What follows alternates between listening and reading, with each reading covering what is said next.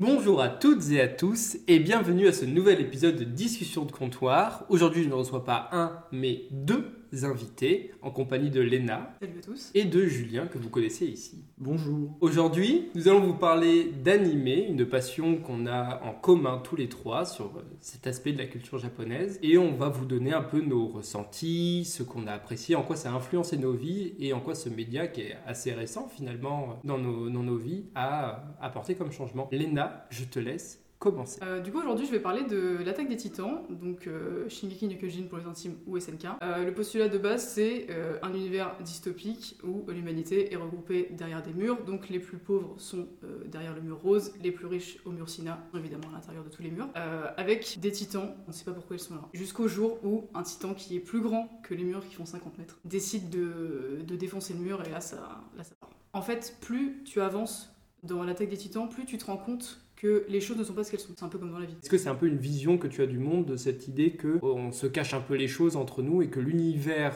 réel est bien plus complexe que ce qu'on euh, se projette euh, dans notre monde à nous, dans notre bulle à nous Alors euh, déjà ouais, je suis complètement d'accord. Tout, n'est pas blanc ni noir, tout est entendable, on va dire, chaque point de vue. Et c'est vrai que du coup dans SNK, en fait, euh, de l'idée de base que du coup les humains sont cloîtrés derrière les murs, que les méchants c'est les titans, mais plus tu avances et plus tu te rends compte qu'en fait pas vraiment. Et du coup bah sans trop en dire, c'est vrai que ça c'est quelque chose que j'ai vraiment adoré, c'est le côté euh, tout le monde est gris, tout le monde est vraiment traumatisé de partout, ce qui fait qu'en fait peu importe les atrocités qu'ils ont pu commettre, finalement tu te reconnais un peu en eux parce que tu dis si j'avais été à sa place, et ben j'aurais fait exactement la même chose. Et que peu importe ton point de vue, tu seras toujours le méchant de quelqu'un au final. Est-ce que ça t'a aidé, toi, euh, à- avec cette vision-là, à te dire, à, à relativiser par exemple sur tes propres actes ou à te dire, bah ouais, au final, euh, je me prends peut-être un peu trop la tête autour de ça, puisqu'on voit que d'un point de vue ou un autre, on peut être le méchant de quelqu'un d'autre. Est-ce que ça t'a fait évoluer là-dessus ou au contraire, t'avais toujours été dans, ce- dans cette zone un peu grise et euh, tu cherchais encore justement à savoir comment te comporter peut-être en société? Bah, je pense qu'on a tous un peu grandi euh,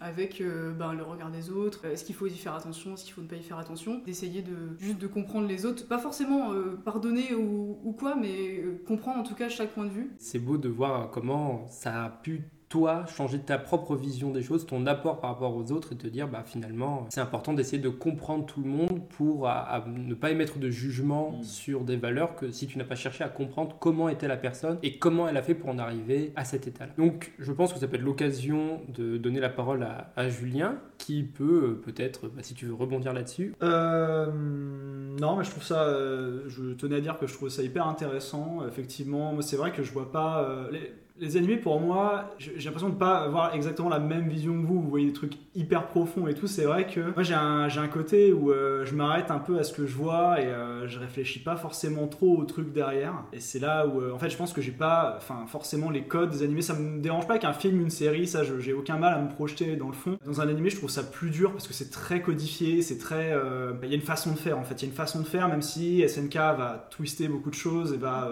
avoir tout un fond qui va être hyper prenant et hyper fort. C'est vrai que moi au début, je l'avais pas eu du tout. J'avais regardé à l'époque euh, quand c'était sorti. T'avais un épisode par semaine, j'ai regardé euh, 14 épisodes, j'ai arrêté. Et c'est que bien plus tard, quand enfin j'ai regardé SNK, que je me suis dit, c'est une dinguerie. C'est intéressant ce que tu dis parce que pour moi, ça a fait que SNK n'est pas un animé dans lequel je me suis, je me suis plu parce que justement, on revenait sur cette idée de monde manichéen. J'aime beaucoup en fait cette notion-là, non pas dans la vie parce que je suis d'accord que Oui. tout n'est pas euh, noir, noir ou blanc, mais j'aime beaucoup justement les shonen pour ce côté super-héros.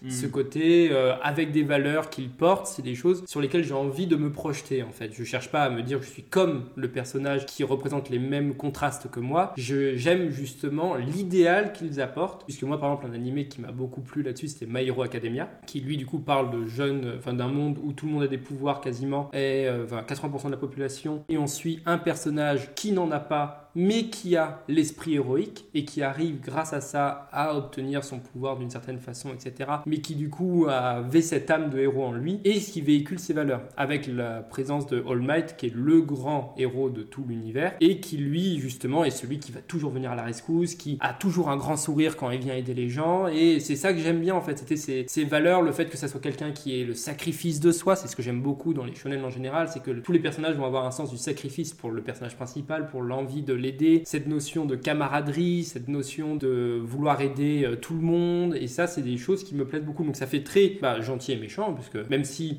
de plus en plus ils essayent de casser l'aspect méchant, puisque même dans My Hero Oui, Academia, tu as certains personnages, Mm. bah, tu comprends pourquoi ils agissent comme C'est ça. de plus en plus déconstruit. Effectivement, on a aussi le public qui se tourne aussi vers les méchants. Aujourd'hui, le méchant est à la mode euh, depuis un moment. Quoi. Oui, exactement, et, euh, et ça commence à être intéressant de justement avoir ces, ces rapports où tu te dis, bah, finalement, le méchant, je le comprends un peu bah ouais, euh, ouais, autour de ça, quoi. Oh, moi, je comprends tout- toujours les méchants, ça me terrifie. hein. Mais c'est ça. Parce que moi, je J'ai peur d'être méchant. Alors, moi j'ai peur- je sais pas, d'être méchant, j'étais un méchant dans une autre vie, j'en sais rien, mais moi je vous jure, les personnages, euh, comme tu dis, en fait, My Hero Academia, moi par exemple, j'ai bien aimé jusqu'à un certain point où justement le côté shonen m'a vraiment fait chier. Mhm. Parce que j'étais là en mode, oui, bon, bah, on a compris, c'est un truc, euh, voilà, enfin, on a déjà vu, c'est du déjà vu. Mais aujourd'hui, quand je regarde, euh, quand je regarde bah, des animés et tout, j'ai plutôt tendance à plus apprécier les méchants parce que justement, ils sont vachement plus intéressants. Par exemple, même c'est terrifiant, mais par exemple, Eren à la fin de SNK, j'étais là en mode, mais il a raison.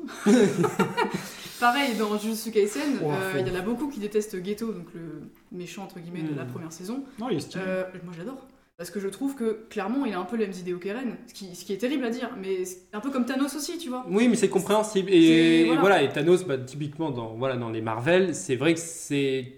En fait, sur papier, l'idée de d'éradiquer la moitié de l'univers pour euh, s'assurer que le monde soit en paix, C'est infâme. c'est infâme parce que tu dis bah, personne devrait avoir à disparaître pour ça, mais d'un autre Bah oui. côté, euh, tu dis bah, il sauve d'innombrables mondes en faisant ça. En fait. La, la démarche est louable, mais la Mais- fin ne l'est pas.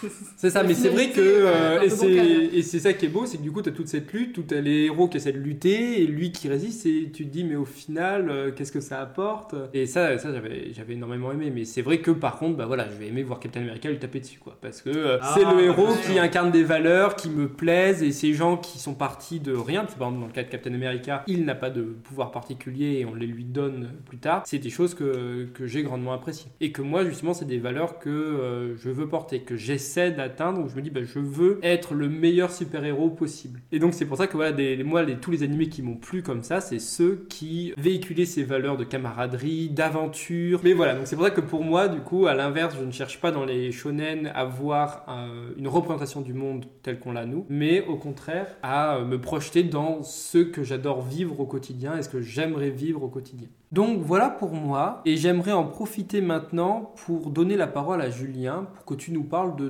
ton expérience de l'animé. Alors moi je vais vous parler de JoJo's Bizarre Adventure, le shonen qui a inspiré tous les autres shonen avec des pouvoirs. Ça commence avec euh, Jonathan Joestar qui est un fils de bonne famille en Angleterre. Il va avoir un frère adoptif qui s'appelle Dio qui va être l'antagoniste. Ils vont devoir se battre parce que Dio va faire n'importe quoi et Jonathan va découvrir qu'il a le pouvoir de l'onde, le pouvoir d'éradiquer les vampires avec le, soleil en fait, c'est euh, quand il tape ça fait du soleil donc ça tue les vampires. À partir de là, on va avoir plusieurs parties qui vont s'enchaîner, qui vont être générationnelles, c'est-à-dire qu'on va suivre plusieurs membres de la famille Joestar qui vont être ses descendants, qui vont euh, avoir leurs propres antagonistes, mais il va y avoir une grosse influence de Dio. On va avoir à partir de la troisième partie le pouvoir des stands qui vont, euh, c'est là où justement le mangaka va euh, développer plein de pouvoirs différents qui vont être tous hyper intéressants à regarder. Ça a commencé en plus en 86, donc c'est vraiment le manga qui a inspiré tous les autres mangas à pouvoir qu'on aura après, même les plus récents. Et donc que ça soit en rapport avec l'histoire ou les personnages, tu te projetais dans l'animé? Non, franchement non. Ok, très bien. Aucune argumentation. bah non, mais j'ai- pas grand chose, enfin j'ai pas d'argument à donner, mais non, ça m'a pas, euh, ça m'a pas rappelé. Moi, je me suis pas projeté dans Jojo, j'ai juste euh, kiffé parce que c'est du fun, c'est fun en fait. Donc c'est pour ça que, donc, au final, pour toi, dans ces, dans ces animés-là, il n'y avait peut-être pas un ressenti personnel vis-à-vis de ça, c'est juste que c'est quelque chose qui te parle dans l'humour que c'est présenté, dans la manière dont c'est présenté, qui fait que ça t'a plu en tant que tel, ça t'a pas fait une rétrospection sur toi ou quoi que ce soit, puisqu'au finalement, il y a un côté, euh, bah, juste, je kiffe ce que je regarde en ce moment et je l'apprécie en ce moment. Bah, ouais, parce que ce que je disais tout à l'heure, c'est que finalement, moi, le, le- le format animé, c'est pas quelque chose qui me fait beaucoup réfléchir. Eh bien, c'est très intéressant comme point de vue de simplement parfois se poser devant ce que l'on regarde et se détendre. Je profite de l'occasion pour conclure ce podcast, mais avant de nous quitter, j'aimerais vous inviter à faire une recommandation sur un animé pour celles et ceux qui aimeraient découvrir cet univers. Pour toi, Léna, je suppose qu'il s'agirait de L'attaque des titans. Léna. effectivement, ouais. euh, ça c'est vrai que c'est quand même ce qui m'a le plus marqué, en tout cas sur les euh, ouais, plus de dix dernières années en termes d'animé. Il y en a eu des très bons, il y en a eu des, des très mauvais. Mais c'est vrai que pour le coup, moi, s'il y en a un à voir, c'est vraiment celui-là. Après, effectivement, encore une fois, euh, je peux comprendre que euh, quand on regarde des animés, certains sont là pour kiffer. Et le kiff dans SNK, il est Ouais, assez inexistant. Donc euh, je peux aussi comprendre que si on veut regarder quelque chose de plus léger, on va pas regarder SNK. Mais c'est vrai que pour le coup, euh, c'est une des, des histoires les mieux, les mieux cousues que j'ai jamais lues en fait. Donc si on veut vraiment un truc avec un scénar impeccable, SNK, euh, SNK à fond quoi. Et pour toi alors, Julien Moi je dis euh, regardez Blue Lock. Oh putain. Rien à voir. Là, j'ai la tête.